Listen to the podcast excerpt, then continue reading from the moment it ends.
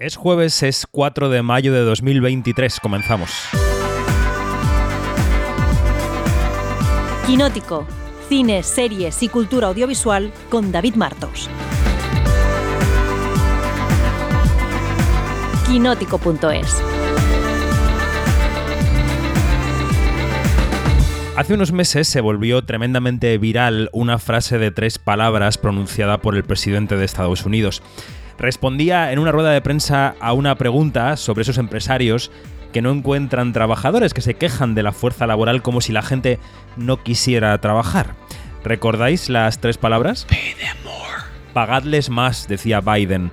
Hoy Hollywood vuelve a estar en huelga porque los guionistas y las guionistas, que son fundamentales para las historias que se cuentan, para las historias que se comercializan y para las historias que por tanto engordan los números de las grandes compañías, pues dicen que les pagan poco.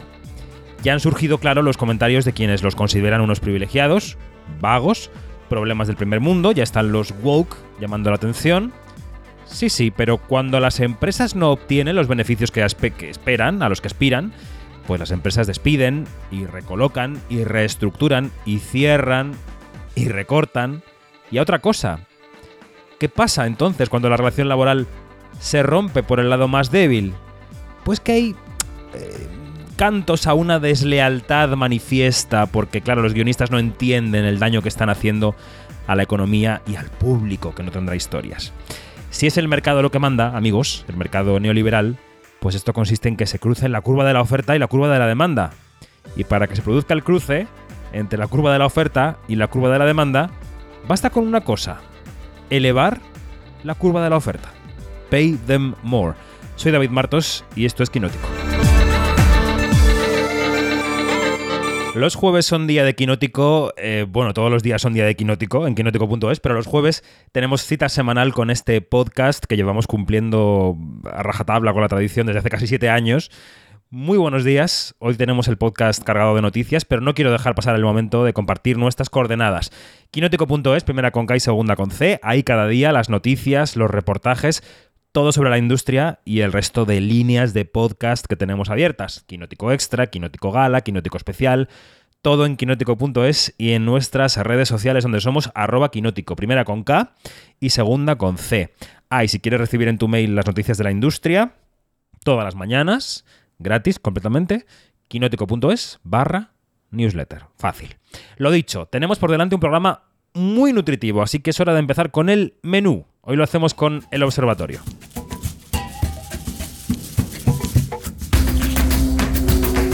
Quinótico, Observatorio en Bremen.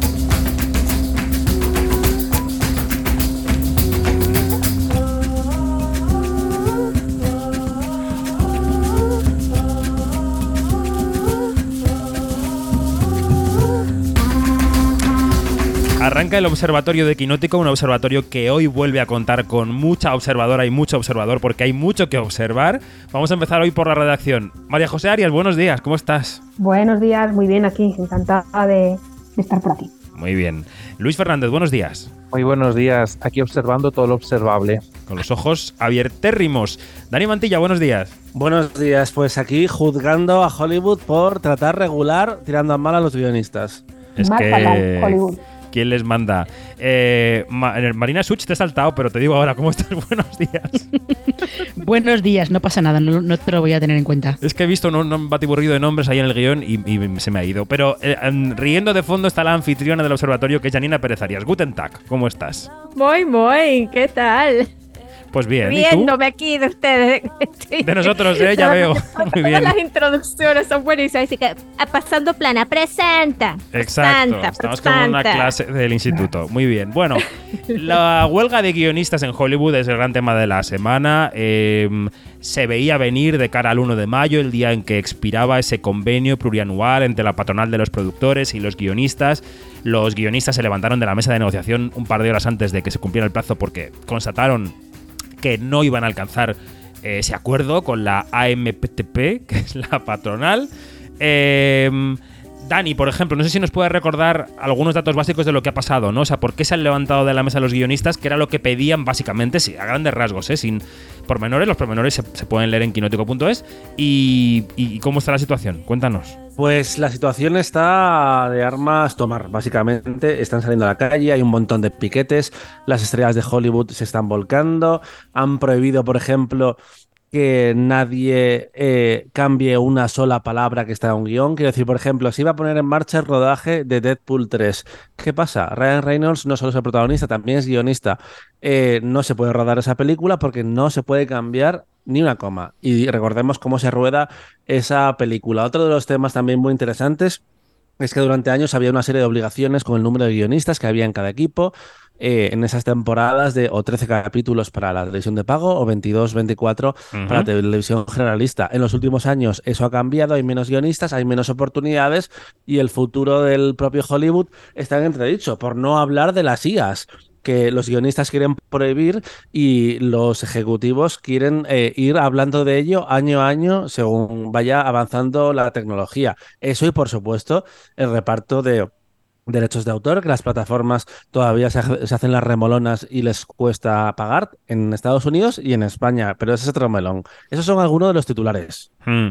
Ya se ha mm, empezado a ver comentarios por ahí en Estados Unidos y en España también de eh, vagos, primer mundo, los woke llamando la atención. En fin, yo decía en la portada que recordaba lo que decía Biden, ¿no? De pay them more. O sea, si queremos contenidos, paguemos un poco más porque las cuentas de las compañías están bastante abultadas. Aunque estemos en supuesta crisis, pero siguen ganando mucho dinero. Eh, mencionaba Dani los piquetes, eh, Mariajo. Aquí- eh, ¿Qué hemos visto en los piquetes? Hemos visto pancartas como en el 2007, había actores conocidos, guionistas conocidos. ¿Quién, quién había por ahí? Pues mira, yo, yo me he aficionado a mirar en Twitter los vídeos de, de- de los piquetes porque es una cosa como, es como una serie en sí misma, va, va por, por capítulos cortos. Entonces de repente ves ahí a un mogollón de, de gente, o sea, de- en algunas hay escenas, en algunas eh, estaban diciendo, eh, había publicado creo que Deadline, que ante la sede de Warner Bros. en Los Ángeles había como 400 personas. Entonces se han hecho sus pancartas con, con su lema y sus, y sus colores todos iguales y luego tiene un espacio en blanco en el que cada uno va poniendo sus, sus mensajes. Y claro, son guionistas, ingenio tienen mucho. Entonces, claro, se están leyendo pancartas eh, que son muy divertidas, algunas eh, muy, muy acertadas. Eh, por ejemplo, en la, protesta, en la protesta de Nueva York estaba Danny Strong, que es el, el guionista de Dopsy, que recordaba que yo creo que es la base de todo esto y, es lo que más tienen para hacer fuerza los guionistas en, sus en sus reivindicaciones, es que sin guion no hay peli, no hay serie, no hay programa, quiero decir. Eh, no, no se puede producir sin, sin nosotros, decía. Eh, y luego también se ha visto a Rob Love, yo creo que se- de los vídeos que están circulando por redes sociales y que se están haciendo virales de, de este primer día de piquetes, que habrá muchos más y veremos muchos más rostros, yo creo que el de Rob Love ha sido el, el que más se ha compartido y lo hemos visto ahí a tope también eh, en- ante la sede de Paramount en, en Los Ángeles. Mm. De momento se están concentrando eso en Los Ángeles y en Nueva York, delante de, de las sedes, en la de Netflix también han estado, también se han presentado en, en los upfront de Pico de- en, en Nueva York y la verdad es que está habiendo mucha, mucha actividad. Algunos guionistas eh, se mostraron sorprendidos por la cantidad de gente que, que, que había y, y hay un vídeo que ahora mismo no recuerdo en, en qué ciudad estadounidense es, perdona, pero pasaban los conductores y les pitaban como a- Apoyando. apoyo del pueblo, ¿no? Entonces yo creo que, que toda esta movilización está haciendo mucho ruido, que es lo que ellos quieren, y Claro. veremos hasta dónde pueden llegar y, y si pueden conseguir pues, lo que reivindican, que es... Un apunte en- en la línea de lo que está contando eh, Mareajo, y es que Danny Strong, eh, que recordemos, era uno de los villanos de Buffy, que después ha sido guionista del Mayordomo o de Dopesick, decía que eh, hacía falta una mayor trans- eh, de transparencia en cuanto a los datos y el consumo de las series, porque si Claro, se tú no quejaban sabes que no tienen datos ellos. cuánta No pueden- gente no te puede ve, haber un cobro ¿cómo sabe- variable si no sabes cuánta audiencia tiene. Claro. Claro. Y otra crítica, que eh, uno de los nombres a seguir durante estos primeros días de la huelga es Adam Conover, que, que es- ha sido uno de los portavoces del, del movimiento de los guionistas, es que parece que la industria quiere convertir lo que antes era una carrera en algo más freelance. Y pone el ejemplo de Uber, que les quieren convertir en, en trabajadores de, de Uber que solo les contratan puntualmente, cuando antes era Mm. un trabajo que tenía una serie de garantías que eso está desapareciendo. Eh, A otra de las de- imágenes. Sí, Mariajo, Sí, dale. No, quería apuntar que las- a las afueras de, de Warner Bros. también metieron canutazo a Brittany Nichols, la, la guionista de Colegio Abbott, que decía que se lamentaba, y ella es una de, de las guionistas que últimamente ha, ha ocupado muchos titulares y ha estado en las galas de premios, que, que esta profesión ya no es rentable. O sea, que creo que es como una de la, eh, de- el gran lamento, ¿no? de, de los guionistas, la gran queja, que, que no es rentable, no, no le salen las cuentas. Mm. Quería apuntar que otra de las imágenes de estos días ha sido Jay Leno llevando donuts en su coche a una protesta, que ha sido un, que ya hizo en 2007 esto y ha vuelto a hacerlo 16 años, 16 años después. Em, Damon Lindelof también ha estado en alguna protesta y Sian Heder, la directora y guionista ganadora del Oscar por Coda, se ha manifestado a las puertas de Netflix, con lo cual eh, Coda de Apple, quiero decir, que y ha protestado contra las grandes plataformas, con lo cual a mí esta imagen me ha chocado la cabeza. Bueno, las consecuencias de la huelga. Quiero que escuchemos un momento a Jimmy Fallon, que el otro día estaba en la gala del Met, en la Met Gala. Eh, no llevaba traje de gato, como ya el Leto, pero ahí estaba. Y le preguntaba al reportero de Variety, ese reportero de Variety que fue el encargado de coordinar la operación Cucaracha en esa alfombra, eh, le preguntaba, eh, Jimmy, si la huelga va adelante, tu programa se irá a negro. Y esto contestaba Jimmy Fallon. If there is a strike, do you go dark? If there's a strike, uh, yeah, I think we, we will. Yeah, I think we'll go we'll go dark. Whatever I can do to support uh, the guild. Uh, I am actually in the Writers Guild as well, so Sí, evidentemente decía el programa se irá a negro porque yo sin mis guionistas no puedo hacer nada. Y estos son, yo creo, ¿no, Marina? Las primeras víctimas de la huelga, los late nights diarios y Saturday Night Live este sábado parece que no se va a emitir. ¿Cómo es el, cómo, cómo es el calendario a partir de ahora de la, de la afección de la huelga? Pues sí, lo que, lo que primero se nota, como pasó también en la huelga del 2007-2008, son los late night, sobre todo los diarios, porque esos eh, pues se producen diariamente. Esos guionistas eh, dejan de trabajar con efecto inmediato, con lo cual los programas de hoy y los programas de ayer tampoco salieron.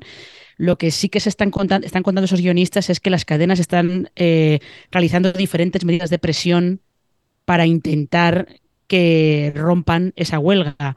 Eh, por ejemplo, NBC eh, ha amenazado, amenazó a los, a los guionistas de The Tonight Show y del Late Night with eh, Seth Meyers, del programa de Seth Meyers, les amenazó con dejar de pagarles con efecto inmediato y también suspenderles el, el seguro de salud. Recordemos que en Estados Unidos va ligado a tu contrato de trabajo. Em, parece que los presentadores de Late Night va a volver a pasar otra vez como en la huelga anterior, eh, que van a cubrir los sueldos de, del staff de su propio bolsillo. Por lo menos Seth Meyers parece que es de los primeros que ha dicho que, lo va a hacer, por lo menos en, estas primeras semanas de, la huelga.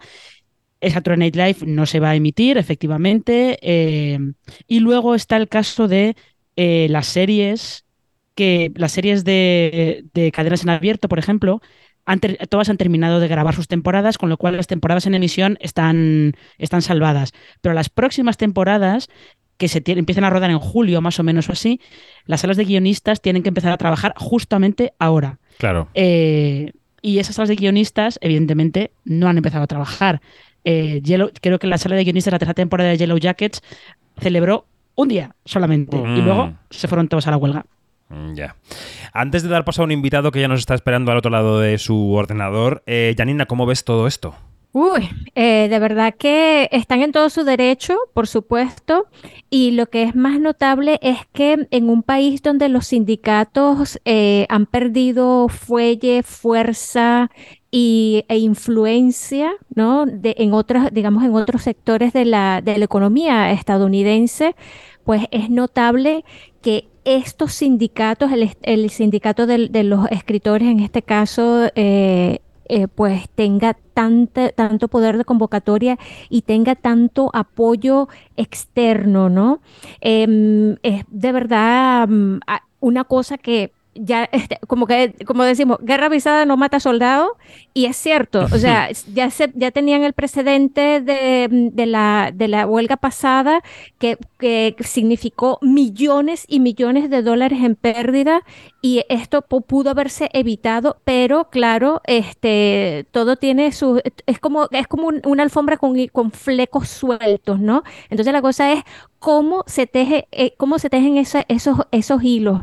Y estamos pensando que Estados Unidos es una, una, tiene un sistema, una estructura bastante eh, neoliberal en cuanto a su economía y, bueno, hacen lo que les sale de los cojones, o sea, así, por decirlo clarísimo. Y cada una de, las plataformas y cada una de, y cada uno de los estudios, pues está viendo dónde está, dónde está su ganancia.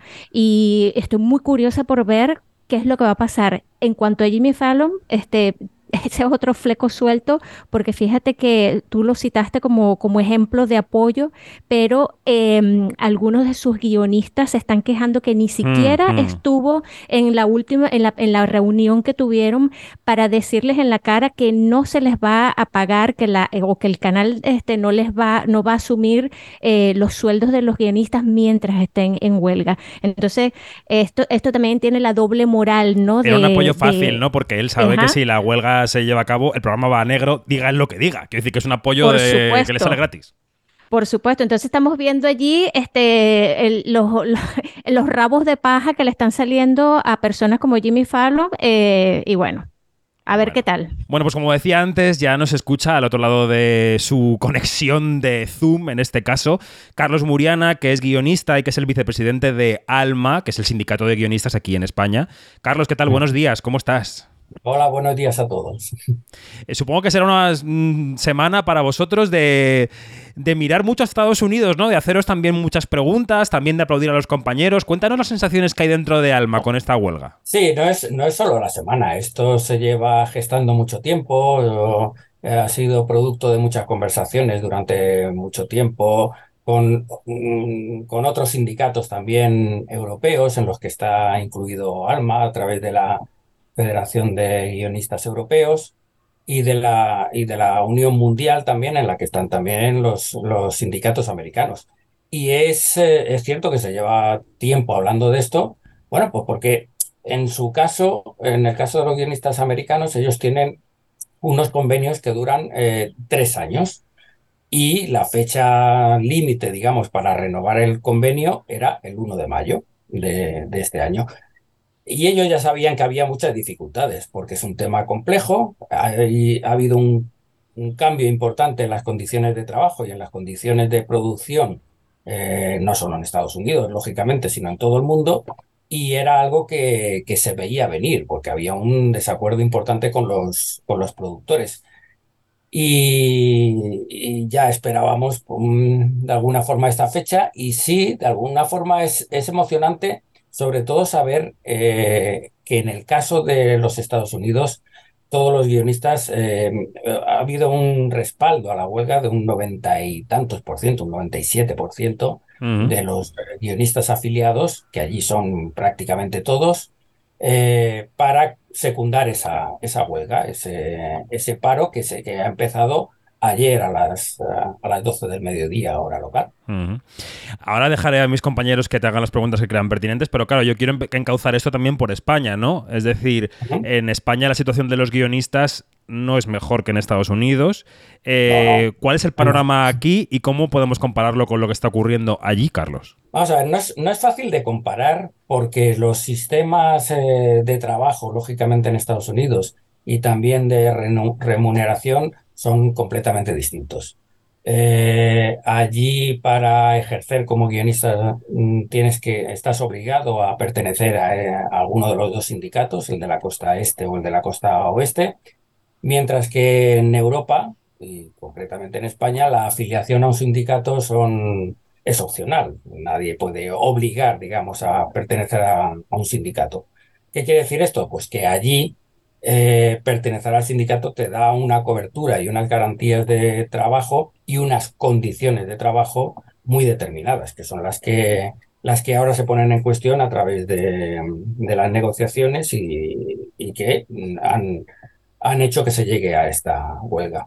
Aquí en, en España, el sindicato ALMA lo que hace es eh, intentar amparar al mayor número de guionistas en activo pero lógicamente eh, no, eh, nadie está obligado a pertenecer a un sindicato. Entonces nosotros lo que hacemos son negociar, por ejemplo, em, en el convenio colectivo las condiciones de los guionistas asalariados, los que están trabajando para una productora eh, con un contrato de trabajo, o sea, con un contrato laboral. Es decir, pues, eh, mm, por ejemplo, gente que trabaja para series diarias o para programas, y ahí sí que hay unos, unos mínimos que establece el convenio. Lógicamente, en, en, eh, muchos de los guionistas trabajan eh, por cuenta propia, somos autónomos. Entonces, a la hora de ofertar tu trabajo a una productora, pues eh, ya vas, digamos, un poquito más por libre. Y algunos tienen mejores condiciones, otras eh, peores, pues eso ya depende de tu poder de negociación. Por eso es importante estar respaldado por un, por un sindicato. Claro, lo que se ha demostrado en Estados Unidos es que la unidad eh, tiene fuerza, ¿no? Que eso Lógicamente. lo aprendieron los movimientos obreros en el 19, pero estamos en el 21 y ahí estamos, ¿no? Todavía. Bien. Ahí Eh, estamos y, y- y dándole vueltas al mismo tema, claro. Sí. Cuando, cuando todos se unen en, en una causa común, se consigue a menudo un, un fruto que es bueno para todos. Mm. Venga, ¿quién quiere empezar a preguntar? ¿Quién se anima? Va. Eh, si me permiten, eh, en la... Carlos, hola, ¿qué tal? Hola, Janina. Eh, el- a- a- he escuchado un audio eh, enfrente de la de Amazon donde gritan los que están, bueno, los guionistas están gritando, ¿quién tiene el poder? Y se corresponden, nosotros tenemos el poder. Eh, quiero, quiero, quiero este, preguntarte este grito de, de guerra muy bien eh, fundamentado y todo lo que tú quieras, ¿hasta qué punto es realista esto de quién tiene el poder? Nosotros tenemos el poder. Y si eso se va a, mm, digamos, a, algún día se va a ver en todas las, eh, se va a reflejar en todas, en todos los beneficios, tanto monetarios como de condiciones de trabajo para los guionistas. Eh, bueno, como ha dicho David, esto es una discusión de, que viene desde el siglo XIX. ¿Quién tiene el poder? Pues evidentemente el, poder de los medios de producción la tienen las productoras, eh, las grandes eh, plataformas, las grandes cadenas, que son los que, los que tienen el dinero para, mm, para pagar los salarios de toda esta gente. Pero lo que ocurre es una cosa, y es que hay que ser conscientes de que estamos en una en un sistema productivo muy particular, que es un sistema productivo que tiene eh, como base la creatividad. ¿Y quién tiene la creatividad? Sino los guionistas y las guionistas Mm. de cualquier país. Entonces, a partir de ahí es donde tenemos que tener, tomar conciencia de ese, de ese poder. Lógicamente, es, es un poder, si quieres, eh, simbólico. Es un poder eh, que de alguna forma eh, emana de lo que es la propia producción eh, audiovisual. Lógicamente, eh, son, son ellos los, eh, lo- las grandes plataformas y los grandes productores los que tienen el dinero para invertir, para, para generar todos esos sueldos y al final son ellos los que tienen que decir sí a estas reivindicaciones porque en el fondo nos están, porque estamos perdiendo dinero, como les pasó en, en la huelga de, famosa huelga de 2007, que es la anterior ocasión en la que los guionistas en Estados Unidos eh, hicieron una huelga y ahí sí que se demostró un cierto poder. ¿Cuál es el poder? Que al final el público, que es el que paga por ver las producciones, por eh, inscribirse en una plataforma, por seguir en Netflix, en Amazon, en, eh, en Disney, en Apple Televisión, el, el público, que es el que paga, demanda esos contenidos. Entonces, al final, yo creo que fue ese público que necesitaba eh, esa dosis de entretenimiento, esa dosis de eh, que le aportan las series y las películas, los que mm, presionaron a las cadenas y a las productoras para que cedieran. Y esa es, esa es la forma de poder que tenemos, eh, el, el decir, vuestro trabajo depende del nuestro. Sin el trabajo de los guionistas que ponen en marcha esos proyectos, eh, no hay nada. Es que no hay industria sin, Claro. esa, sin esa creatividad eh, propia de los guionistas. Y ese es el, el- el poder que manejamos, Mm. no es otro. Dani o Marina, ¿tenéis alguna pregunta para Carlos? Yo tengo una pregunta. Venga. Eh, mi pregu- eh, Dani. Eh, mi pregunta es: eh, ¿cuál de los problemas que se están debatiendo ahora en Estados Unidos son extrapolables a la realidad de la industria del guion en Estados Unidos?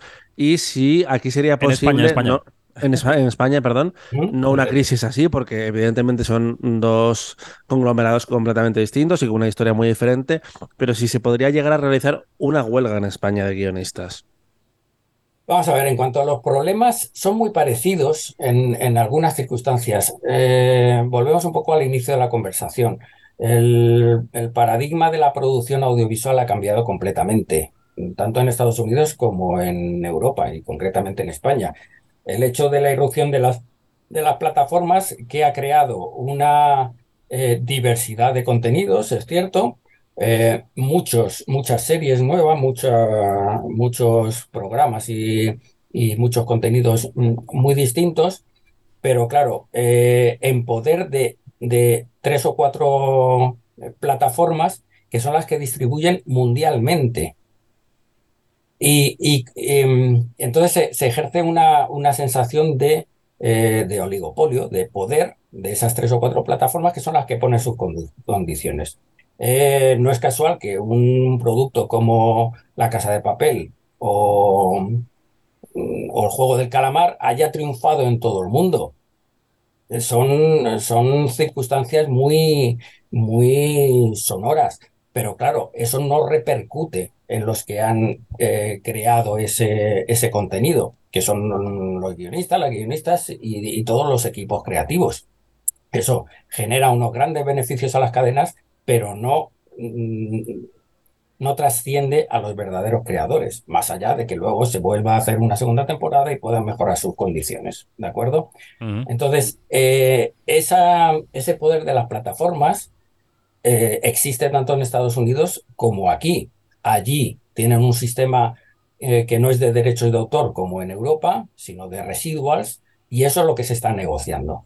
También se está negociando otra cuestión fundamental. Allí antes había un sistema de temporadas en las cadenas en abierto que permitían a un grupo de 10 o 12 guionistas estar durante toda una temporada eh, haciendo los guiones de Anatomía de Grey, de Friends, eh, de lo que fuera. Ahora, con, eh, con el sistema de plataformas, se está apostando por temporadas de 6, 8 episodios, donde los equipos de guionistas son muy reducidos y trabajan en la mitad de tiempo de- que, que se hacía, que se hacía ante las, las series. Y eso también es otra de las reivindicaciones que tienen, que tiene la VGA, la, eh, los sindicatos de guionistas eh, americanos, que esos, esos eh, equipos de guionistas sean cada vez un poquito más amplios, porque es que si no, mm, las condiciones de trabajo lógicamente son, son peores. Trasladado a- al caso concreto de España, pasa un poquito lo mismo. Antes eh, los equipos de guionistas de las series, que sé, cuando estamos hablando de Aida, de Los Serrano, eran, eran equipos más o menos de, de 8 o 10 personas que estaban, podían estar durante toda una temporada trabajando. Y ahora es cierto que hay mucha diversificación de series, mm, pero los equipos son muchísimo más reducidos, eh, a veces de dos y tres guionistas que hacen toda una serie de seis, ocho episodios y en pocos meses, porque las condiciones, eh, digamos, eh, lo que quieren las plataformas es la inmediatez de que la, de que la temporada esté cuanto antes hecha para, para poder estrenarse en breve. Entonces, son condiciones un poco distintas las de Estados Unidos a las de, a las de España, las de Europa, eso es lógico, pero, pero que nos afectan mucho. Es decir, si ellos tienen éxito con sus reivindicaciones allí, nosotros sabremos que podemos tener eh, bazas que jugar en la negociación con la que podemos tener con las, con las plataformas. En cuanto a la huelga, eh, es un tema que siempre discutimos en España. Siempre hemos estado hablando de que es posible que se pueda hacer una, una huelga, pero insisto, las condiciones eh, sindicales allí son bien distintas a las de aquí. Entonces, Aquí os eh, podríais encontrar con que hubiera autónomos que aprovecharan el tema, co- también, bueno, pues mirando por su Sí, interés ¿no? y se pusieran a escribir en lugar de los sindicados, ¿no? Claro, exactamente. Quiero decir, allí eh, los sindicatos tienen unos sistemas muy férreos de, de manera que si alguien es expulsado del sindicato, por ejemplo, por no acatar una huelga, por no seguir una huelga, eh, tendría muy difícil volver a trabajar en, en un sistema en un sistema de producción convencional. Aquí en España, mm, incluso hasta por la ley sindical, no, nadie está obligado a, a esas. Entonces sería eh, apelar a la solidaridad de todos los uh, guionistas y las guionistas para que eso se produjera como una causa común. Claro. Puede ocurrir, claro, claro que puede ocurrir, porque las condiciones están cambiando muy rápidamente y la gente se está tomando conciencia de que, de que el poder que tenemos como creadores de ese, de, de ese inicio que es cualquier producción, eh, se podría poner en, en, marcha en cualquier momento. Uh -huh. Fácil no es, ya lo sabemos. Eh, tenemos, Carlos, que ir terminando. Tenemos una última pregunta breve por parte de Marina, creo. Marina, adelante. Sí. Eh, hola, Carlos. Eh, mira, hola. solamente quería, quería preguntarte, porque creo que también es un tema que os afecta a vosotros, eh, ¿hasta qué punto es importante que las plataformas fueran más transparentes eh, con los datos de visionados, con los responsables creativos. No digo ya que los dieran públicos, sino con los responsables creativos de, de las series. Sí, sí, no, no. Ese es uno de nuestros caballos de, de batalla en, en, Alma. Y también lo son en, en, en esta. Es uno de los motivos de la huelga americana todas las plataformas se reservan mucho los derechos, o sea, lo, la, la, información que ceden, tanto en los visionados como en el número de, mm, suscriptores que tienen en, cada país. Y eso afecta mucho. Mm, porque os hagáis una idea, mm, cuando un guionista cobra los derechos de autor porque se emite una serie en abierto, está muy, muy claro y muy testado eh, que ese canal tiene una audiencia determinada, tiene unos ingresos por publicidad determinado y en función de esa audiencia y esos ingresos determinados eh, se generan unos derechos de autor. En el caso de, los guionistas americanos, no estamos hablando de derechos de autor, sino de los llamados residuals, que es un poco lo mismo. Si la cadena, en este caso las plataformas, ocultan la información de qué número de suscriptores tienen en cada país y por lo tanto cuánto dinero ganan y de qué número de personas han visto cada um, episodio de la serie, lógicamente es muy difícil gestionar esos, eh, esos, eh, esa remuneración equitativa con respecto al éxito de la serie, que es lo que está en la base de, de, este, de esta huelga. Pues eh, muy interesante la perspectiva española de esta huelga de guionistas en Estados Unidos. Carlos Muriana, vicepresidente de Alma, muchas gracias y, y suerte eh, con todo lo que te toca. Gracias a vosotros. Tendremos, tendremos que trabajar duro en, en estos meses para concienciar a todos de que este tipo de, de cosas eh, redunda en beneficio de todos y de la propia industria. Eso es. Muchas gracias, Carlos. Gracias a vosotros. Bueno, interesante, ¿eh? interesante la opinión de, de Carlos. Eh, yo creo que la, en España están los ojos puestos en Estados Unidos, para bien y para mal, así que estaremos atentos. Escuchemos ya el tráiler del gran estreno de la semana, porque sí, varios de nosotros hemos visto Guardianes de la Galaxia Volumen 3. Voy a decirte algo. Soy Star-Lord. Yo formé los guardianes. Conocí a una chica. Me enamoré. Esa chica murió. Pero luego volvió. Hecha una capulla integral. Por favor. Te has dejado algún detalle importante, pero... Fue así, básicamente.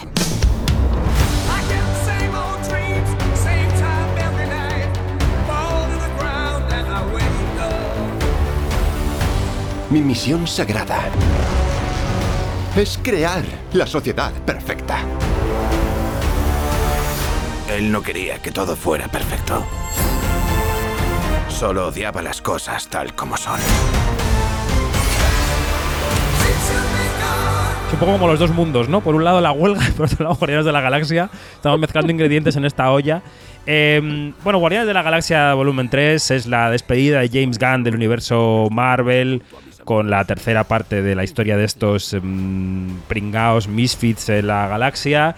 Eh, James Gunn sabemos todos que se va a DC. Vamos a empezar por, por impresiones básicas eh, de Mariajo enseguida, pero antes, Luis, si quieres, brevemente sitúanos en qué taquilla eh, va a desembarcar la nave de los Guardianes de la Galaxia Volumen 3. Pues Guardianes de la Galaxia llegará con la pista de aterrizaje preparada para que pueda hacer un, buen estreno.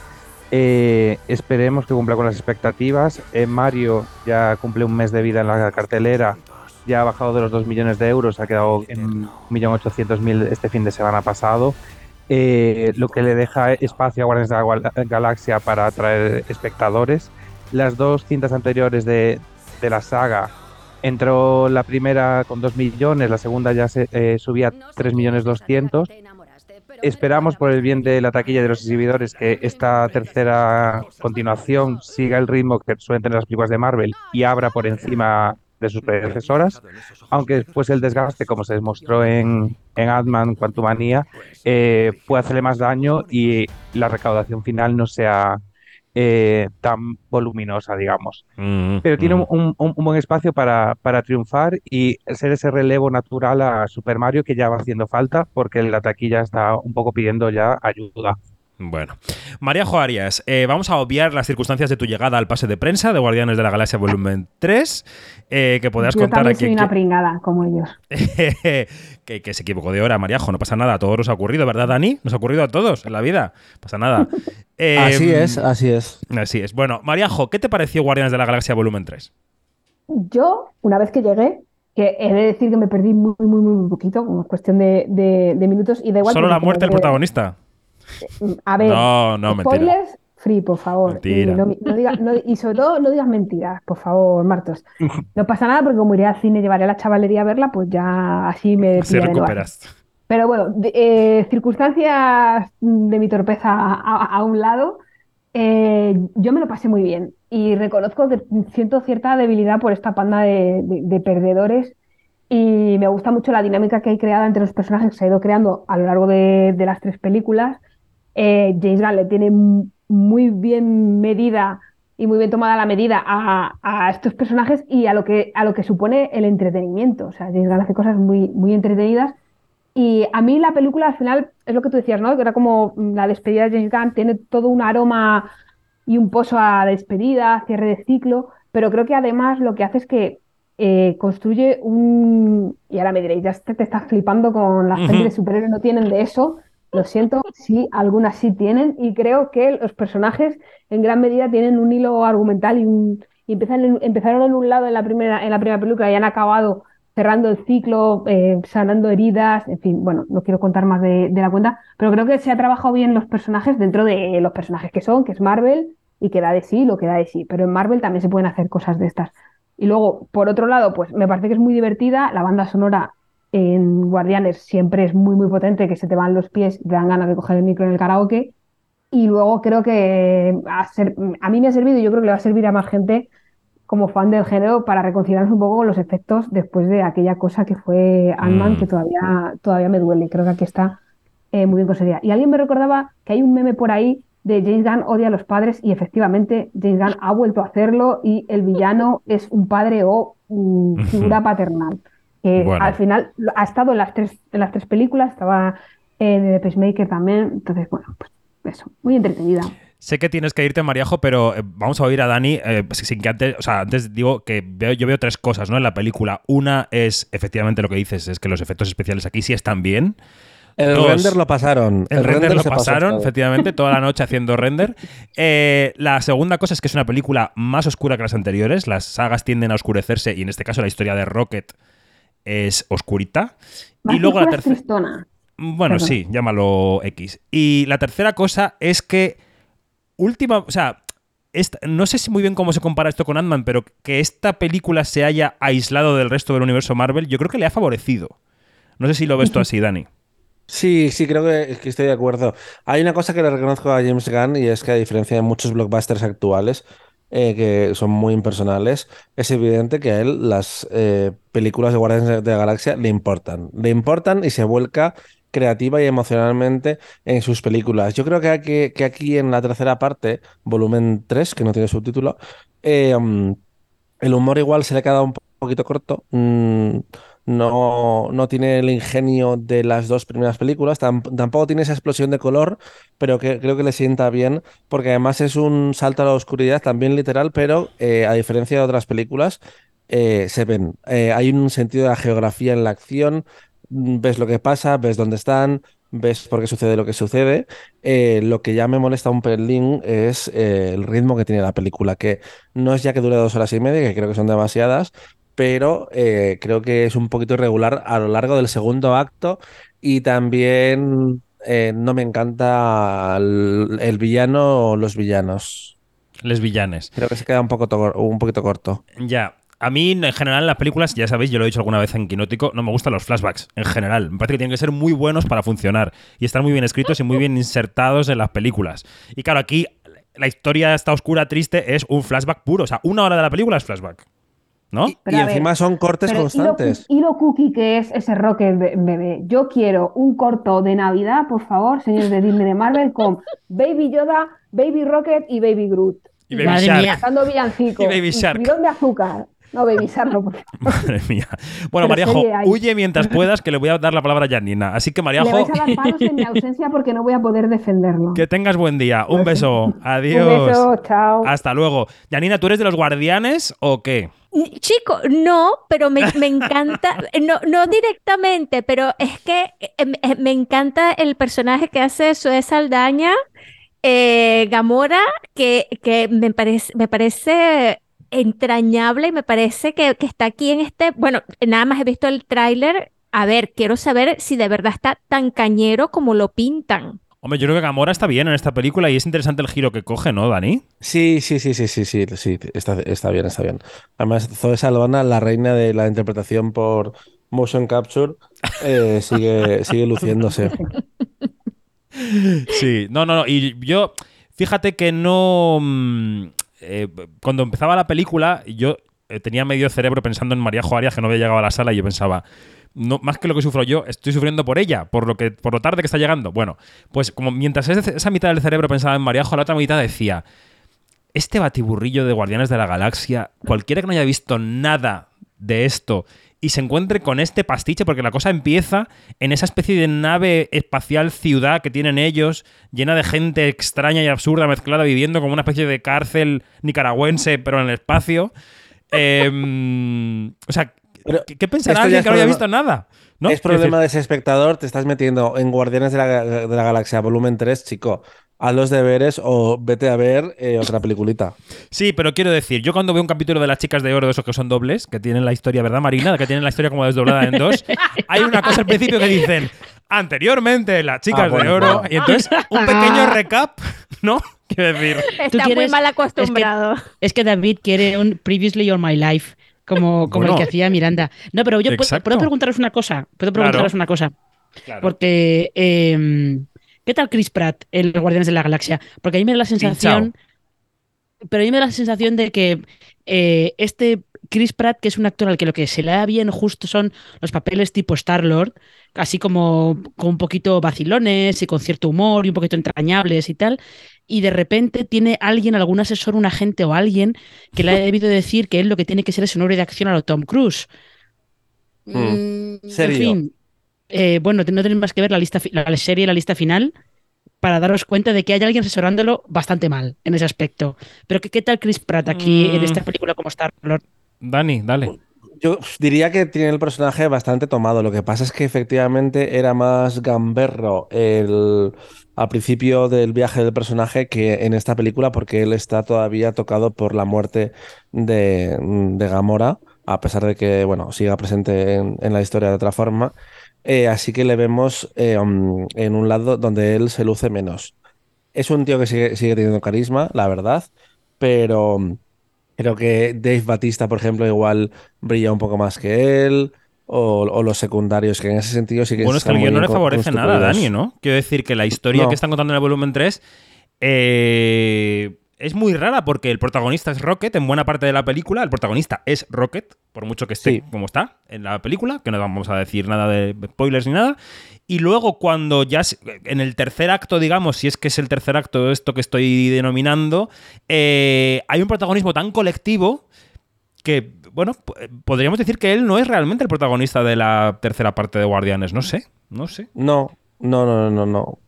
Eh, es una peli coral. Eh, siempre, siempre lo fue en realidad. Sí, que era sí. una, una peli de, de pandilla real. Y por cierto, sí me gustaría destacar una escena de acción, sin concretar eh, cuál es, pero que me llevó directamente a otro momento muy memorable de Vengadores, donde les ves a todos a la vez en acción Ajá. y, y me llevó ahí directamente, sí.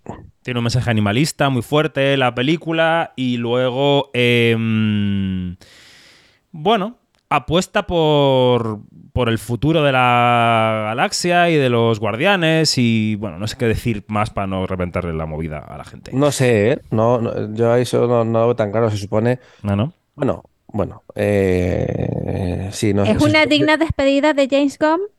Sí, eso sí. Sí, sí, sí, sí. Sí. Además, Captura lo que ha hecho él por la saga y el, y el punto de vista que tiene como, como director y como narrador, que no siempre está presente en Marvel, pero en sus películas sí. Exacto, sí, ahí lo podemos dejar. Bien. Mm. Bueno, pues, eh, pues hemos hablado de la huelga de guionistas, hemos hablado del estreno de la semana. eh, vamos ahora con una entrevista dentro de nada. Así que, Dani, eh, Marina, Luis, eh, gracias y hasta la semana que viene. Hasta luego. Gracias, chao, chao. Yo la semana que viene no voy a estar, ya te lo digo, que me voy de vacaciones. Ah, es verdad, pues hasta el Festival de Cannes, querido. Cuidadme, por favor, la casa, barredla y, y que esté todo en orden. La casa de François Son. Adiós, adiós, Dani, hasta luego. y tú, luego. Dani, no te vayas porque después de la entrevista tenemos lo que tienes que saber y los estrenos con Iñaki Mayora. Y esta entrevista, ¿qué entrevista es? Pues os lo voy a contar enseguida, porque nos hemos fijado en uno de los estrenos pequeños de la semana, pero que nos parece muy interesante, es La mala familia, un documental que supone el debut en la dirección de Nacho Villar y de Luis Rojo. Pasó por el Festival de Sevilla, pasó por Rotterdam. Hablando de Sevilla, por cierto, Yanni, que ha tomado ya posesión el nuevo director, Cienfuegos, de la Seminci, lo hizo ayer. Guau. Bueno, Mm. Digo, vol- volviendo a la mala familia, la historia de un grupo de chavales que, que cuentan su historia, que se cuentan entre ellos su historia, que incluye eh, marginalidad en cierto sentido, delincuencia, drogas, algunos han entrado en la cárcel, otros están en ella, salen. Es un acercamiento documental a una panda eh, en una ciudad cualquiera, que podría ser Madrid, hoy en España, todo con un tono muy naturalista y con una cámara que yo creo que no juzga a los que tiene delante, ¿no? Así suena La mala familia. Hola mis chavales, ¿cómo estáis? Supongo y espero que bien. Yo estoy tranquilo tratando de llevarlo lo mejor posible entre paredes. Quiero que tengáis algo claro. Mi pareja me transmite todo vuestro apoyo y ánimo. Y eso hace que no me sienta solo. Yo me encuentro en un módulo que se llama UTE, Unidad Terapéutica Educativa. La verdad que al principio estaba muy mal, tan mal que pensé en quitarme la vida, pero poco a poco lo llevé lo mejor posible. No voy a mentir, no me he acostumbrado ni quiero. Estoy en el módulo más jodido de toda España, no porque hayan peleas, sino porque las normas y por el tratamiento que no es para mí. Por eso aquí no puedo comunicarme con vosotros, tengo que autorizaros y me preguntan si sois buen entorno para mí, como si no lo fuerais. Pero bueno, prefiero estar con mi chica, mi familia, que no me ponen tantos peros. Por eso con ella os transmito mis palabras y pensamientos. Espero y lo sé que estáis tranquilos. Recordar que se sale de todo menos de la muerte. Y yo de la muerte estuve cerca, pero le metí una patada con vuestra, con vuestra fuerza. Para cuando salga, pueda estar con, con todos y disfrutemos de esta libertad condicional. te queremos, cabrón. Te queremos, cabrón. Y si queréis os cuento un poco cómo me pasó esto. Y terminé aquí. ¿Se reconoce autor de estos hechos? Sí. Pues estamos ya al habla con los directores de la película, que son Luis Rojo y Nacho Avillar. ¿Cómo estáis, chicos? Buenos días. Hola, ¿qué tal? Buenos días. Buenos días. ¿Todo bien? ¿Todo en orden? ¿A punto de estrenar mañana la película? ¿Todo... ¿Los nervios bien? Sí, bueno, un poquito nerviosos, no te voy a mentir, pero con muchísimas ganas también. Bueno. Eh, oye, lo primero que quiero hacer es situaros ante la gente que nos escucha, ante los quinóticos, las quinóticas. Este colectivo BRBR, para quien no lo conozca todavía, ¿qué es? ¿Cómo lo podemos explicar? Bueno, pues el colectivo Rever es un colectivo, digamos, multidisciplinar. eh, es un grupo que al mismo tiempo es un grupo de amigos, un grupo de apoyo y que en el que intentamos un poco horizontalizar nuestros conocimientos, eh, el que trae cada uno de su casa y, y hacer cosas en común, ¿no? Que pueden materializarse en cine, en, en cualquier otra forma audiovisual eh, o instalaciones y demás. Sobre todo, es, al final es un grupo de, de gente cercana, de afinidad y con la que podemos pues compartir nuestro proceso creativo sin ningún miedo en un lugar seguro, ¿no? Y ahora, apoyarnos. claro, y ahora llegáis, Luis, al- al- la, a la ópera prima, ¿no? A la dirección de una, de una peli. ¿Cómo, ¿Cómo surge el proyecto de decir, oye, pues hemos hecho, hemos hecho otras cosas, hemos hecho videoclips? ¿Cómo surge el hecho de decir, hagamos un largo? Bueno, pues ha sido un proceso largo y tortuoso, la verdad. Eh, nosotros sí es verdad que teníamos bastante experiencia en el mundo del audiovisual, en el videoclip, en el arte, en, cosas, formatos más cortos de cine, siempre dentro de lo narrativo, ¿no? Tanteando con el documental en otros territorios. Pero sí es verdad que la película en el fondo arranca como pistoletazo de salida cuando a Andrés, al protagonista, le llega la notificación del juicio, ¿no? Y a partir de ahí como que se trata más de una cuestión colectiva, ¿no? Entre amigos, de decir qué podemos hacer para enfrentarnos, para lidiar con este proceso aplacador, ¿no? Que en ese momento creíamos que iba a terminar con él en prisión, ¿no? Y que iba a poder y que, que, ponía en riesgo ¿no? a nuestro amigo, tal y como le conocíamos en ese momento, ¿no? tras el paso por prisión, que todo esto desapareciese. Y la película era como la, la vocación de dejar testigo, ¿no? de poder hablar con voz propia y no desde el banquillo de los acusados ante una jueza, sino poder tener tu parte del relato y poder dejar unas cosas dichas antes de que llegase lo peor, ¿no? Por fortuna, durante el proceso de la película, que como digo fue como cuatro o cinco años, eh, cuando llega el juicio, pues al final se consigue llegar a un acuerdo colectivo, ¿no? Y esto lo que desemboca es en consecuencias para el grupo de amigos que la gente que vaya a ver la película podrá descubrir y que... ¿eh? Sí. Ah, no, y que de ahí como que de repente lo que desencadena son más giros, que la película lo que ha hecho ha sido ir eh, tratando de registrar o de ir acomodando dentro de un guion, pero sin querer encapsularlo, ¿no? Como que la película nunca ha querido transformar la realidad o acomodarla dentro de nuestras ideas preconcebidas o de un guion. Sí, sobre todo que al final, eh, yo creo que la pregunta, si la pregunta era eh, el, el, cómo lanzarnos a hacer una película, es porque en el proceso de registrar todo esto que ha dicho Luis, nos dimos cuenta que había más cosas, ¿no? que no era simplemente lo que le estaba pasando a Andrés, sino que se empezaban a desencadenar una serie de conflictos que eran, creíamos y creemos que son interesantes para, para, para, la sociedad, para el espectador potencial que pueda venir a ver la película. Yo entiendo eh, que según lo explicáis, el proyecto, o sea, el proceso creativo es un proceso fluido que ha ido surgiendo a partir de esa citación que decíais, pero para un espectador medio, ajeno a vuestro proceso, que esté pensando ahora, no tengo muy claro si lo que me dicen es que esto es un documental, es una ficción, que, que, que de manera, digamos, eh, a propósito, ellos quieren huir de que no sea una cosa ni la otra, sino que sea un híbrido.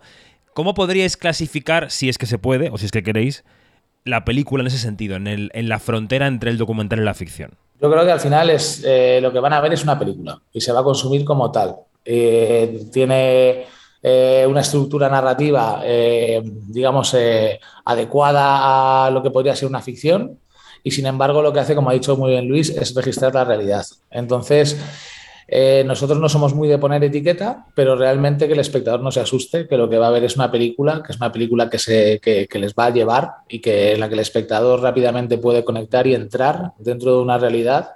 Es una película muy cercana, muy humana, muy de piel, en la que de repente van a acceder a algunas situaciones y algunas vivencias que quizás eh, no están tan acostumbrados y acostumbradas a vivir en otro tipo de películas. Es la historia de un grupo de colegas que es, es vuestro grupo, ¿no? Bueno, es un grupo de colegas. La mala familia en sí no es nuestro grupo, pero son colegas del barrio. Son un grupo de chavales de más o menos pues cuatro, cinco, seis años menos que nosotros.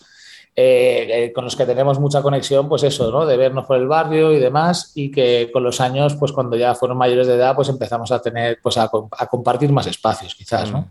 ¿Y cómo es, Luis, el hecho de plantar una cámara mmm, o de pedirle material grabado por ellos, ¿no? A gente con la que tienes contacto en tu vida diaria, es decir, que no son, no hay una relación exactamente profesional de decir, bueno, pues este señor es un actor que viene aquí, cobrando o no, pero eh, viene a hacer un trabajo. Aquí hay una relación de piel, ¿no? ¿Cómo es esa relación? Sí, pues se juntan dos cosas, ¿no? Por un lado, que la distancia, por esta relación que, precisamente por la relación que teníamos entre nosotros, no se convierte como en algo invasivo, ¿no? Sino que la cámara se convierte en una cosa más del medio de, de la relación en la que estamos nosotros creando, ¿no? Y de repente la película eh, es el, un punto en común desde el que hablar ciertos temas, desde el que poder abordar ciertas cuestiones que igual en la realidad más cotidiana, más inmediata, son más difíciles, ¿no? Y que de hecho es el propio proceso colectivo que atravesamos nosotros y ellos lo que permite que de repente sucedan, ¿no?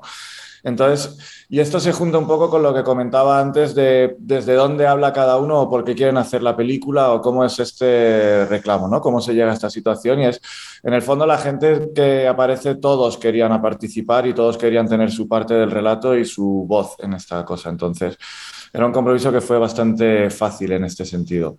Luego tenéis, o no tenéis, mejor dicho, ningún complejo en utilizar imágenes de teléfonos móviles de los propios protagonistas.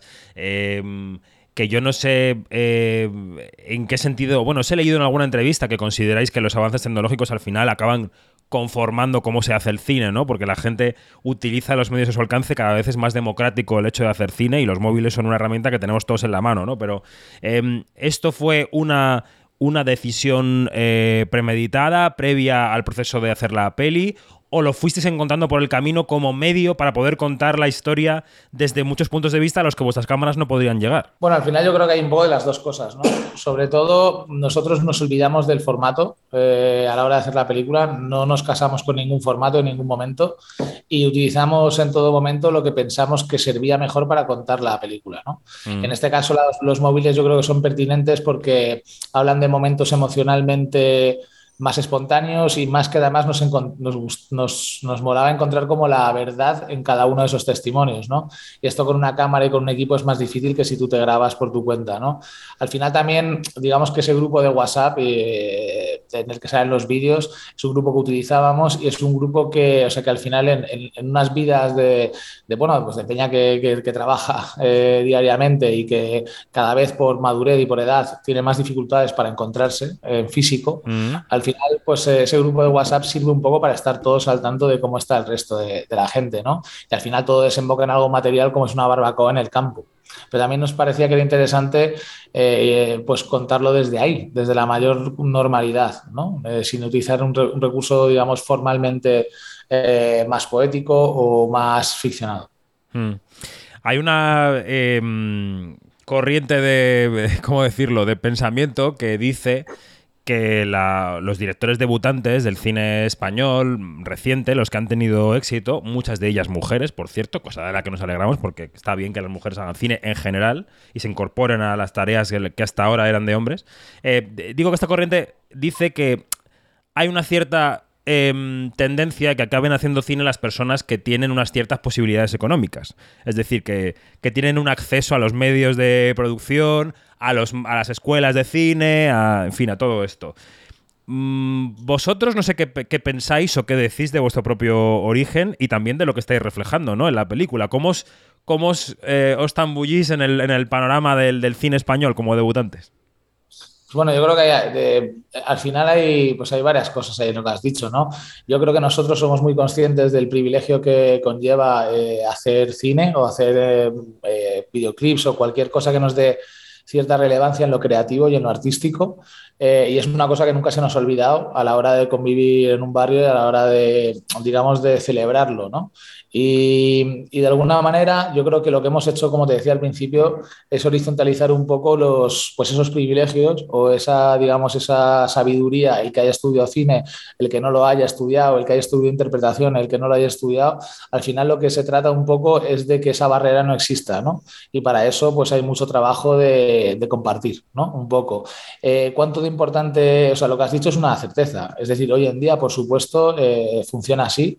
Eh, creo que cada vez un poquito menos, pero aún así queda mucho trabajo para que todas y todos tengamos las mismas oportunidades a la hora de acceder a, hacer cine, ¿no? Eso desde luego, o hacer arte. Sí, a quién escribe la historia, ¿no? Al final, Claro. como- Totalmente. ¿Quién controla el relato? Bueno, Luis, mañana viernes 5 de mayo llega por fin La Mala Familia a los cines, después de pasar por, por Sevilla, por Rotterdam, por Márgenes, en fin. Eh, visto el proceso de, co- de lo que cuesta parir una película como esta, ¿tenéis ya ganas, intención y proyecto de la siguiente?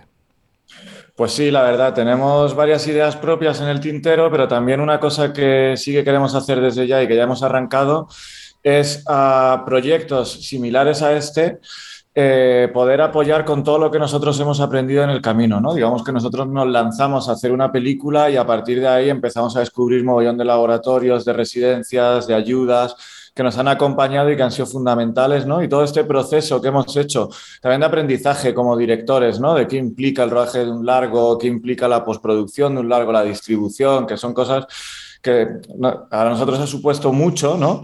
Poder devolverlas también a gente eh, afín a nosotros, gente que es cercana, que su manera de narrar la realidad aparte de lo que ellos mismos viven y que su manera de cuestionar qué lugar ocupa la cámara, ¿no? Como que al final aporta algo interesante al debate de qué es hacer cine hoy en día, ¿no?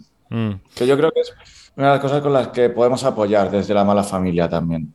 La verdad es que eh, es, o sea, es difícil medir eh, lo que están significando las incubadoras, los work in progress, los, los laboratorios, ¿no? Para proyectos como el vuestro. Yo creo que no. que a veces no tenemos la medida de todo esto en la cabeza.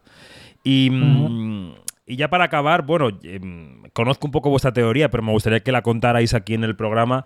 eh, de dónde viene la mala familia, ¿no? Porque en el fondo es una asunción de una visión negativa desde fuera del grupo, ¿no? Bueno, yo creo que esto es una pregunta que deberían más contestar ellos que se lo pusieron porque tampoco, tampoco hay ningún statement como tal. Pero al final lo que es la mala familia, yo creo desde nuestra perspectiva es, es una familia, ¿sabes? Al final. Y, ¿Qué familia y no lo- es mala, no? Podría preguntar yo, ¿qué familia no tiene sus cosas, no? Porque Efectivamente, todos tenemos Al final- una. Claro, y lo importante sobre todo es ese sentimiento como de comunidad y familiar. Es algo que, que es, que es bueno trasladar y que muchas veces es una de las únicas opciones que tienes en la vida, como o sea, herramientas, perdón, que tienes en la vida para, pues, para no petar, ¿no? Y para no tirar la toalla y demás. Y esto es algo pues, que todo el mundo sabemos, ¿no? Que al final eh, eh, hay que cuidar a los amigos, hay que, que tener a gente que te quiera cerca y también tú quererla y cuidarla, ¿no? Y yo creo que al final la mala familia es eso, en realidad. Bueno, pues eh, Nacho A. Villar y Luis Rojo, directores de La Mala Familia, gracias y, y suerte con este estreno. A ver qué tal va. Espero que bien y con lo siguiente, que venga. Gracias. Muchísimas Muchas gracias, gracias a ti. Un abrazo, y a toda la gente que está escuchando, ¿eh? Quinótico, lo que tienes que saber. A Quinótico se incorpora ya el hombre de las noticias en el día de Star Wars. May the Fourth be with you. Iñaki Mayora, buenos días. Buenos días, David. Mira, no, sa- no, no recordaba que hoy era este día y la verdad es que, bueno, pues es, es un buen momento pues para, bueno, una excusa barata para ver alguna de las pelis hoy. La verdad. No, por favor, más películas no. Janina, sigues por ahí, ¿verdad? Aquí estoy, aquí estoy. Bueno, yo tengo ganas de la serie Secret Invasion, Invasión Secreta. De, eh, ah, que eso es Marvel. Uy, cómo tengo la cabeza. Fatal, fatal, fatal. Fatal. Es que se ha acabado el Mandaloriano y yo ya no- me, he quedado, me he quedado huérfano. Y entonces ya no sé qué ver. Tampoco tengo el picar los viernes, en fin. Succession Ay, se va a acabar los por lunes. favor. En fin. Oye, que lloré, que llorera me lancé con el último capítulo de Picard. Dios mío. Es que es un poco reunión de viejis, ¿no? Ay, no, perdón, es muy emotivo. Bueno. me lo voy a apuntar. Pero, noticias. Hoy nos vas a plantear algunas cosas, Iñaki, que van más allá de la huelga de guionistas y de ese estreno de Guardianes de la Galaxia Volumen 3 del que ya hemos hablado. Venga, ¿cuáles son? Empezamos. ¿Cuál es el primer tema? Sí, porque pasan más cosas aparte de todo esto. Bueno, eh, hace poco se anunciaron estas nuevas reglas para las campañas de los Oscars después de las polémicas que, hubo este año. Se han reunido la Junta de Gobernadores de la Academia y bueno, pues han metido algunos cambios de cara a la nueva edición. Estos cambios pues incluyen cambios en las fechas de la presentación de las candidaturas, también cosas relacionadas con la celebración de eventos privados, limitaciones en las proyecciones con anfitriones, eliminaciones de esos envíos postales y por fin entran en vigor los requisitos de estándares de inclusión que se aprobaron ya en 2020, pues ya a partir de, de este año tienen que cumplir al menos dos de esos cuatro estándares que se, que se marcaron. Así que bueno, son cambios importantes de cara a, a- a esta campaña de los Oscar y de películas que se pueden presentar. Eso quiere decir, Yanina, que aquello que hablamos en un quinótico remoto de que tiene que haber un porcentaje de negros, blancos, mujeres, latinos, chinos en las películas para poder ser elegidas, entra en vigor. Pues mira, ya era hora, ¿no?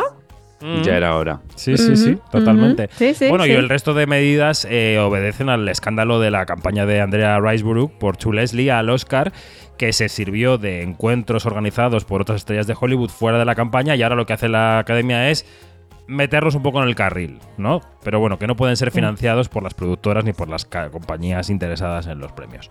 Venga, este Eso es se un veía asunto. venir, ¿no? Eso se veía venir Sí. que iban a hacer algo, porque es que no lo podían, no iban a, eh, tenía que esperar que terminara esta temporada de premios para entonces después, ok, hay que hacer algo, pero ¿qué hacer? Y mira, ahí está. Lo han metido en el carril. Eh, después, Totalmente. hay una noticia que hemos contado en Quinótico esta semana que es eh, que, digamos que gira en torno a un estudio sobre la falta de diversidad en Netflix, Iñaki. Exacto, es un estudio de todas las producciones que se realizaron en Netflix entre 2020 y 2021, en las que miden pues, el género, raza o etnia, eh, la cantidad de miembros de la comunidad LGTBQ o con algún tipo de discapacidad, tanto en las películas como en las series producidas en Netflix en Estados Unidos. Importante. Discapacidad, bueno, es lo que más eh, les falta. Encontramos un 0% de representación en las series. En cuanto a bueno, la, comunidad LGTBQ, solo hay un 7,7% de los personajes protagonistas o coprotagonistas en sus series, algo que es bastante mm, llamativo.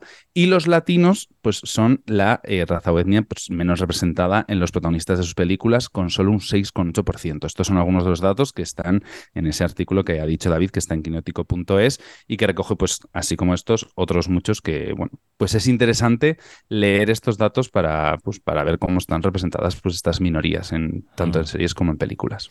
Bueno, lo de la discapacidad es eh, flagrante. Lo del el colectivo queer, digamos. em, Claro, podemos estar de acuerdo o no en el porcentaje de representación con respecto al porcentaje de la sociedad que es LGTBIQ. Pero claro, los latinos en Estados Unidos, Janina, no son el 6,8%. Desde luego que no lo son. Por- para nada, para nada. O sea, la, la comunidad latina es una comunidad bastante numerosa en Estados Unidos y no es la primera vez que los latinos, este, y hay una unión de productores este, y, y de guionistas latinos que, que siempre dicen, que siempre están este, pendientes de, de esta representación. Y también, claro, hay muchos, muchos actores que hacen activismo por esta, por esta visualización de, de- y, y la representación de, de la comunidad. Y es que no, no hay. O sea, no. si- Mm. a- a- vamos a estar, vamos a estar claro, ha mejorado. Pero no, no se refleja. Entonces, no, y esto no es solamente un mal de Netflix, es un mal generalizado. Lo que No, pasa es que, que, claro, que con este estudio de, de Netflix, pues se pone más en el tapete de sí, este, está eso, pero este, está, esto, de esto sufre bastante todos y la comunidad latina, desde la comunidad latina ha habido y sigue habiendo voces de protesta de la poca representación y, y de esa, del, del ninguneo, ¿no? Es como si, porque al final es como si no existieran. Mm, ¿Ves? Totalmente. Vamos a la Feria de las Vanidades de la gala del Metropolitan, Iñaki. ¿Qué, qué podemos contar de Bueno, esto? pues como todos sabemos, el primer lunes de cada mayo, eh, Anna Wintour, Vogue, eh, la directora general de Vogue, pues eh, se encarga de organizar esta Met Gala en el Museo del Met este año, centrado en Karl Lagerfeld. A Line of Beauty era el nombre de, la colección y eligió, bueno, pues ella eligió a Bill, a Bill como, como acompañante y tuvo a Penélope Cruz, Micaela Cohen, Roger Federer y Dua Lipa como anfitriones. Por allí, ya sabéis, esa alfombra roja, esas escaleras inmensas, por allí pasaron pues, estrellas del cine como Viola Davis, Pedro Pascal, Jennifer López, Amanda Seyfried, Jeremy Pope, con una capa que además llevaba la cara del modisto, o Jared Leto, que apareció vestido de gato en homenaje a la famosa mascota de, de Lagerfeld. ¿Qué os pareció a vosotros? Bueno, eh, primero tengo que decir que ha desatado muchos rumores que Anna Wintour, eh, Anne Wintour apareciera con Bill Nighy del brazo, porque se ha hablado de si son pareja, más que amigos. En fin, están ahí los a mí me rumores. sorprendió, ¿eh? A mí me sorprendió. Esa pareja me sorprendió bastante, lo tengo que reconocer. Totalmente. Luego, eh, vamos a escuchar a Penélope Cruz, porque cuando le preguntaba al reportero de Variety eh, por Lagerfeld, ella decía que le recordaba a Almodóvar. so brilliant in so many ways he reminds me of pedro almodovar you know their sense of humor very unpredictable like you never know what they're gonna say Cuando evidentemente Karl Lagerfeld estaba en vida, porque murió en el 19, el humor de, de este genio de la moda le recordaba a Pedro Almodóvar. Y luego, Yanina, el asunto cucaracha.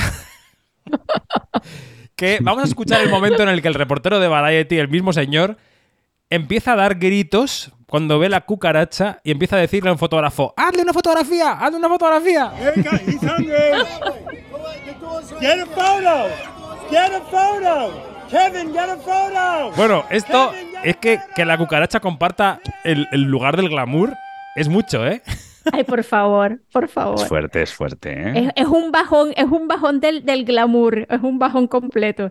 Oye, pero hablando de Karl Lagerfeld, yo no sé si se acuerdan que la, Karl Lagerfeld fue el que dijo, en el momento en que uses este mm, chándal, es que estás devariando en tu vida. Así, ¿eh? Sí. Este nos esperaba Pues no me Maluma en su alfombra roja. Entonces, claro, este, yo veía los modelitos y de verdad que eh, los cercanos al chándal, oye, es que no, como que no, no, la filosofía de Lagerfeld como que no la tenían bien internalizada, ¿no? Que es una cosa bastante importante. Y hablando de seres, de seres no humanos, aparte de la cucaracha, hay por allí una toma de cuando, eh, de cuando aparece Jared Leto con el, con el este, Con el disfrazado gato. del gato gigante este, este, que por cierto, el gato tiene una cuenta en Instagram, eh, el gato real de Lagerfeld tiene una cuenta en Instagram y dijo que a través de la cuenta de Instagram que no va a poder asistir a la gala. Pues bueno, Oh. pues, eh, re- Ya vuelvo. fue ya Bueno, es que incluso a Penélope Cruz le preguntaron si había conocido al gato. Y dijo, Ay, no, favor. no lo he conocido, pero sé que era importante en su vida. Llegamos a un Bueno, nivel de cuando, estupidez. cuando apa- cuando apareció el gato este, es, es un camarógrafo es- se desvió el, el foco del gato gigante y lo apuntó hacia un perro que estaba literalmente acojonado viendo al gato. Es que... Ese perro de verdad ya, ya tiene un trauma para toda la vida. Y ese perro sí que merece una cuenta en Instagram. Bueno, Ese- y vamos a acabar las noticias antes de llegar a los estrenos de la semana, el resto de los estrenos, con un par de premios de Iñaki. Pues sí, son noticias de, de estos últimos días, casi, no te voy a decir de última hora, pero casi, que es bueno, que Cannes va a otorgar la palma de oro honorífica a, a Michael Douglas este próximo mes de mayo. Bueno, en, en dos semanas prácticamente, que os veis vosotros para allá. Mm. Eh, eh, yo creo que en un intento de, pues, de, de llevar a más estrellas, ¿no? Digamos, al festival. Porque, vamos, no por ahí va a para, pasar- no para.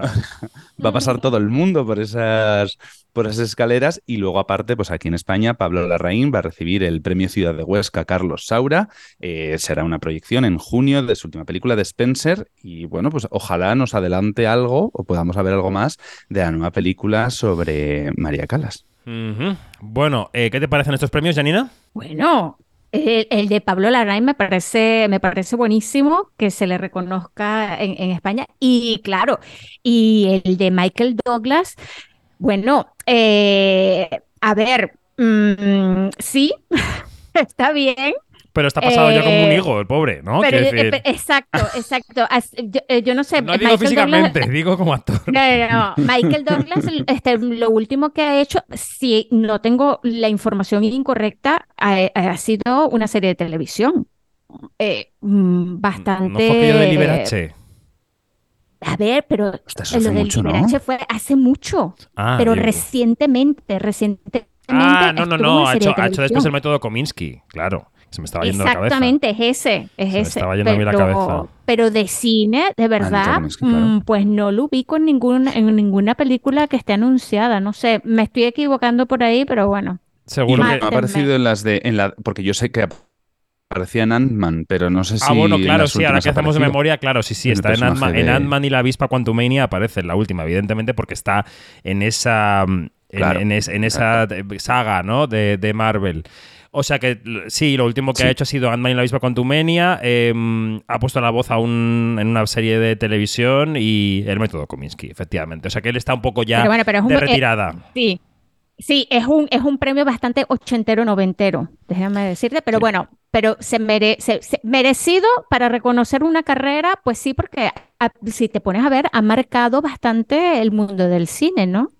Bueno, Wall Street, Atracción Fatal, Instinto Básico. Sí, totalmente. Bueno, Sí. Y lo que tiene pues... ahorita es televisión. Total. Y una jubilación por delante, me parece a mí. Eh, vamos con el resto de estrenos de la semana que queremos destacar en Quinótico y empezamos por Mi Crimen. Yo soy mala actriz y tú mala abogada. Debemos cinco meses de alquiler. Mañana nos echan a la calle. Quizás son buenas noticias. Inspector de la Sirete. ¿Tenía usted cita con el señor Monferran? Sí. El señor Monferran ha muerto. ¿Lo han asesinado? Su repentina muerte es uno de los acontecimientos más felices de mi vida. El señor Monferran se abalanzó sobre mí. Por favor, señorita. Es un viejo verde. ¿Le caerían cinco años de cárcel? No necesariamente. Sería en legítima defensa. Entonces fui yo. ¿Lo admite? Soy el hombre más feliz del mundo. Yo también. Bueno, la mujer. El francés François Ozon regresa a la cartelera con esta película Iñaki, que ¿qué es? ¿Qué es? A ver. Bueno, pues como dices, el director francés presenta su nueva comedia de intriga, vamos a decirlo así, que fue la encargada de, de abrir además el Barcelona Film Festival y que cuenta con Nadia Terches-Duitz, ahora voy a decirlo así, Fabrice Lucchini, Danny Boone y e Isabel Huppert en el reparto. Nos sitúan en Francia en los años 30, un productor teatral ha sido asesinado y un investigador tiene que descubrir quién es el culpable. Todas las pistas sitúan a Madeleine Verdier, que es una actriz que vive en la miseria y sin talento, aunque, bueno, pues esta consigue demostrar eh, su inocencia y conseguir la fama y notoriedad que necesitaba. Aunque, bueno, la verdad puede salir a la luz en cualquier momento. Bueno, es una película que juega con lo de la verdad y la mentira, ¿no, Janina? Porque ella, más allá de que no vamos a desvelar si realmente comete el crimen o No eh, ella dice lo que le conviene decir en cada momento, ¿no? Podemos decir esto. Y, mm, y bueno, yo opinaré después de la película. ¿Qué te ha parecido mi crimen, Jani? Chico, qué divertimento, de verdad. Y no solamente es- esa sensación de que me estoy divirtiendo como espectadora, como espectador, sino que tú se nota que esta gente se lo estaba pasando bomba. O sea, no sé. eh, eh, me parece que, es una comedia muy bien montada. Desde Potiche, yo no había visto que, que Ozon eh, diera a la comedia y claro, y cierra esta, esta trilogía de, eh, eh, de- que, que toma o que tiene como centro el mundo femenino eh, y sus luchas y, y de qué manera están puestas en la sociedad. Y me parece genial cómo engancha de los años 30 al mundo de hoy. Y bueno, y lo del elenco es una pasada. Lo del elenco es increíble. No solamente Nadia Tereskieskiv, que, es- que- que va a ser la chica del momento, porque eh, eh, no sé si saben que va a estar en, en Cannes con dos, con al menos dos películas, no, con una película, con una película, con Le Rosalie de eh, Stephanie Di Gusto y, está, y está también en la película nueva de, de Robin Campillo. O sea que es una, es una mujer que la vamos a ver, que no hay que perderla de vista. Y por favor, Rebecca Marder, que es, es- que, que- que es la, la otra, la amiga, que es la que hace el papel de la abogada. La Es abogada. una pareja genial y yo creo que en esta pareja está la nueva camada del- de, de las actrices de, de- de esta nueva generación, ¿no? Porque las dos son veinteañeras. Bueno. Vayan a ver mi crimen, Pues buenísima. tenéis la entrevista de Dani Mantilla con François Son que le hizo en Barcelona en quinótico.es y François Son habla en esa entrevista de Isabel Huppert, que está muy graciosa en la película. Él le dio ya un papel cómico en Ocho Mujeres hace 20 años o 20 y pico. Mm. Y aquí la rescata y entonces François Son habla de esto. On n'avait jamais vu Isabelle Huppert dans une comédie. Isabelle Huppert, c'était l'actrice intellectuelle, euh, très froide, avec juste la larme qui coule. Et moi, je lui avais demandé de devenir un peu comme Louis de Funès. Y dice, claro, cuando yo le ofrecí a mm, Isabel Huppert un papel cómico, ella era la actriz seria de la lágrima, del cine independiente. Dice, y de repente le pedí que fuera Luis de Funes. Y entonces, claro, pues ella se dejó. Se dejó y la verdad es que en la película está muy bien. Yo creo que la película es, es loca, tiene lectura actual sobre el feminismo, sobre la fama, sobre el cine, aunque hable del teatro. Eh, y se ve con mucho gusto, o sea que yo creo que es una película que va a merecer mucho la pena para los espectadores. Yo estoy de acuerdo contigo, Janina. Bueno, Sí. esta semana queremos destacar también dos estrenos de cine español en la cartelera, que son cuáles, Iñaki. Bueno, pues el primero de ellos es Asedio, que es la nueva película de Miguel Ángel Vivas, en la que Natalia de Molina encarna a una antidisturbios entregada a su trabajo y a su patria, que, bueno, pues en medio de un desahucio se encuentra con dinero escondido dentro de la casa, una trama de corrupción y un crimen que, bueno, le va a hacer darse cuenta de que todos los problemas del de todos los problemas que existen en el sistema en el que ella trabaja.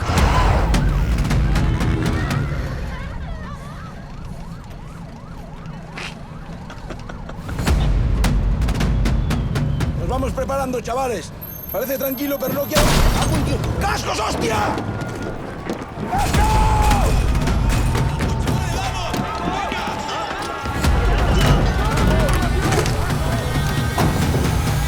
Y el segundo estreno español es Las Buenas Compañías de Silvia Moon, que nos contará la historia de Bea en plena transición cuando, en plena lucha feminista, conoce a Miren, una mujer algo mayor que ella, con la que va a entablar pues, una relación muy especial.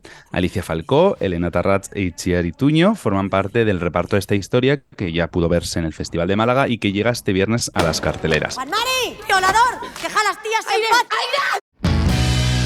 Lo que quieren es que estemos acojonadas. Y que estemos calladitas y criando niños como conejas. Tú tienes dos cojones, ¿no? ¿Esa mala hostia dónde viene? ¿De tu padre o de tu madre? Papá, ¿es aquí donde metéis a la gente en lío? Una película sobre las llamadas 11 de Basauri, unas mujeres que reivindicaban sus derechos en plena transición. De estas dos pelis, ¿cuáles has podido ver, Janina? He visto eh, Las Buenas Compañías y me ha parecido espectacular. O sea, de verdad, qué, qué mano tan, tan increíble tiene Silvia Moon para, costa- para contar una historia eh, tan bien armada y con unos personajes que te los crees todos. Este, Ixiar y, y Tuño está en un, registro completamente diferente eh, al que hemos visto. Sí que tiene algo que... puede, puede que, que tenga algo que ver con, con al- pero con algún otro personaje, pero, pero va más allá. Va más allá. Tiene escenas increíbles y por favor, Alicia Falcó. Ay, Dios mío. Ay, Dios mío. Que no se olvide nadie de este nombre. Grábenselo, por favor. Porque yo creo que Alicia Falcó va a dar mucho, mucho de qué hablar. Porque es tremenda, tremenda, tremenda. O sea, no es solamente la cámara la quiere. Ella quiere a la cámara y tiene, y está tremenda en esta película. Sí, de verdad que es increíble. Buena recomendación. Tenemos que verla. Y en las series de la semana, en el calendario de series, ¿qué tenemos que destacar, Iñaki? Bueno, pues comenzamos mayo con varios estrenos. Desde mañana podemos disfrutar de la segunda temporada de Star Wars Visions en Disney Plus, antología de animación del universo galáctico, que en esta temporada, como bien sabemos y hemos anunciado, tendrá sabor español. Uno de, de los cortos será de producción española. También se estrena en Netflix La Reina Carlota, una historia de los Bridgerton con la llegada al trono de la conocida reina de la serie original. Y desde el pasado martes en HBO podemos ver Los Fontaneros de la Casa Blanca, que es una historia real en forma de miniserie de cómo los exagentes de la CIA y el FBI y los autores del Watergate acabaron pues, con la presidencia que querían proteger. Los protagonistas son Woody Harrelson y Justin Theroux. Howard! It's the White House. Howard Hunt. Howard, the president asked for a real son of a bitch to handle this Pentagon leak. What do you need? I want you to meet Gordon Liddy, toughest guy I know. He'll hold his hand in the flame of a candle. I do not bend, and I do not break. What's the trick? There's a one. Gets third degree burns every time. Please stop. Así suenan los fontaneros de la Casa Blanca y nosotros nos vamos a apretar las tuberías de otro lado porque se ha acabado el programa. Eh, Janina, Iñaki, gracias. Hasta la semana que viene. Adiós. Un abrazo. Muchas adiós. gracias, David. Adiós.